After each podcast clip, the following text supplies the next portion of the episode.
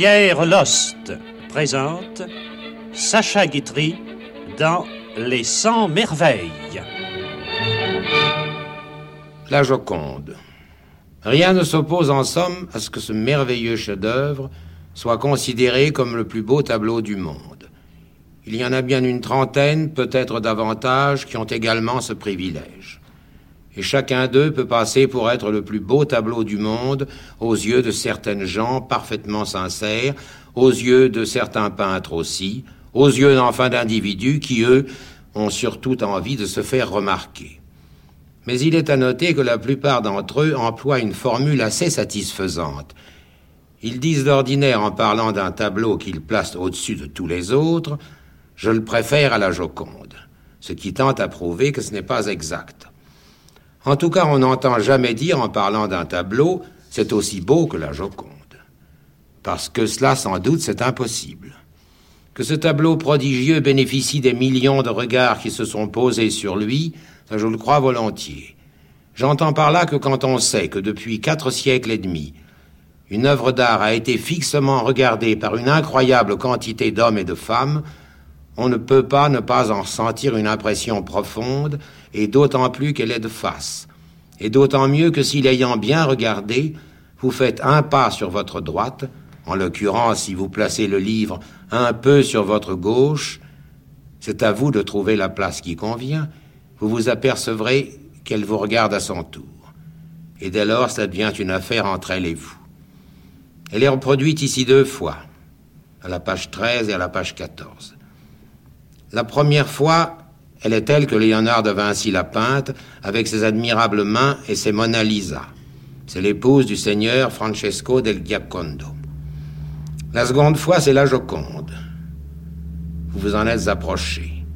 Et maintenant, regardez-la, regardez-la sans vous hâter, sans chercher à vous faire une opinion sur elle, et vous allez, je crois, vous apercevoir que vous ne regardez ni une femme ni un tableau, mais le miracle saisissant qui se produit depuis des siècles, et peut-être allez-vous vous sentir pris, envoûté par le génie. Quant à l'histoire de la Joconde, elle est bien simple. Léonard de Vinci a mis quatre années pour la peindre, il estimait d'ailleurs qu'elle n'était pas terminée, et il l'a vendue au roi François Ier pour la somme de douze mille livres tournois, ce qui passait alors pour une somme immense. Mais entre nous, François Ier a fait une très bonne affaire car 12 000 livres tournois font aujourd'hui, je crois, de 6 à 7 millions, et cependant, ce n'est pas ainsi qu'il faut compter. J'ai posé ce matin même la stupide question suivante à l'expert en tableaux, en tableaux anciens, le plus connu que nous ayons en France. Si la Joconde était à vendre, si le gouvernement français, perdant tout à coup la raison, consentait à s'en séparer, à quel prix pourriez-vous la vendre? Il m'a répondu, je ferai savoir aux deux hommes les plus riches du monde qu'il se pourrait que la Joconde fût à vendre, n'ayant pas caché à l'un que je l'avais offerte à l'autre. Je crois que l'ayant estimée 500 millions, elle atteindrait vite un milliard. Mais revenons sur la Terre. Ceux qui en ont parlé l'ont fait avec enthousiasme et ferveur, comme ils auraient parlé d'une personne vivante. Ainsi Michelet nous avoue. Cette toile m'attire, m'appelle, m'envahit, m'absorbe. En regardant Mona Lisa, Théophile Gautier se demande à lui-même de quelle planète est tombé cet être étrange, avec son regard qui promet des voluptés inconnues et son expression divinement ironique. Georges Sand a dit Il est peu de figures aussi connues, il est peu de physionomies moins devinées. Enfin, Vasari nous déclare Au creux de la gorge, un observateur attentif surprendrait le battement de l'artère. L'idée est ravissante et la chose est exacte, mais si l'observateur attentif dont il parle était un amoureux épris de ce chef-d'œuvre et de Mona Lisa, ce sont les battements de son propre cœur qui lui donneraient cette impression. Disons deux mots de son sourire, ou plutôt non, n'en disant rien, admirez-le. Et sans vous soucier des craquelures de la toile, ce merveilleux sourire énigmatique et fin va vous être révélé.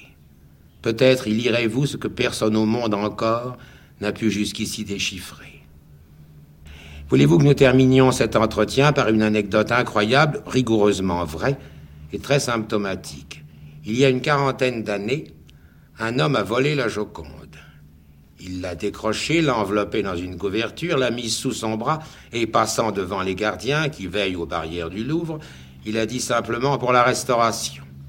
Et il l'a emporté chez lui. Et il ne l'a montré à personne. Et pendant des semaines, il s'en est délecté. La Joconde avait disparu. Le bruit s'en répandit dans le monde entier. Eh bien, il s'est passé alors une chose extraordinaire. Il a fallu organiser au Louvre un service d'ordre pour endiguer la foule innombrable des visiteurs qui venaient pour regarder le clou. Le clou auquel, pendant des siècles, avait été accrochée la Joconde. On me l'avait dit, je ne voulais pas le croire, et moi-même j'y suis allé. C'était vrai, j'ai questionné l'un des gardiens. Et tous les jours, il y a autant de monde que cela Et le gardien m'a répondu, mais monsieur, c'est à ne pas croire. Elle a beaucoup plus de visiteurs en ce moment qu'elle n'en avait quand elle était là.